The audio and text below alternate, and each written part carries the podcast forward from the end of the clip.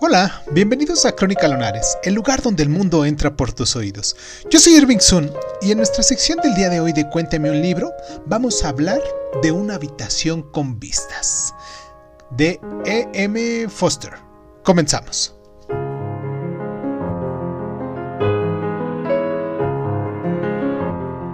Una habitación con vistas es una novela clásica que mm, mm, posiblemente ya ha llegado a su madurez.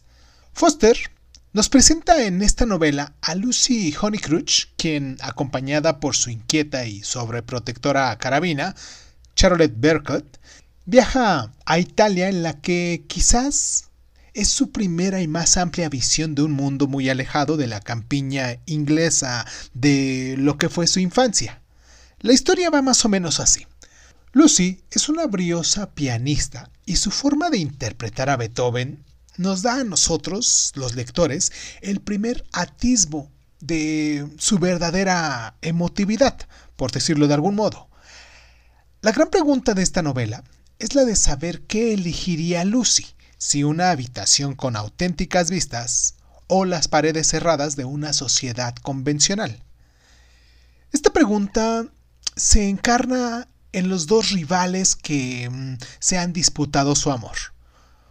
De una parte, el pensativo y apasionado George Emerson, que comprende y aprecia lo que ve, tanto si se tratara del pueblo italiano como si de la propia Lucy, y de la otra parte, el sofisticado y arrogante Cecil Bisse, que trata a Lucy más como una obra de arte o un proyecto que como un individuo que piensa y vive. En esta novela se aborda el dolor y las encrucijadas que se presentan a una persona joven, como lo es la tentación al autoengaño, a las tensiones entre los deseos de la familia y los suyos propios. La novela de Foster es una brillante sátura de la clase media inglesa en los inicios del siglo XX y de sus convenciones sociales rigurosamente mantenidas, es también notablemente sensual, ya que el marco, tanto en Inglaterra como en la Italia, que está descrita, con su gran riqueza de detalles visuales, y cuando Lucy toca el piano, o el tiempo se torna tempestuoso, y nosotros los lectores, ustedes los lunares, podemos oír casi el crescendo de las notas o del trueno.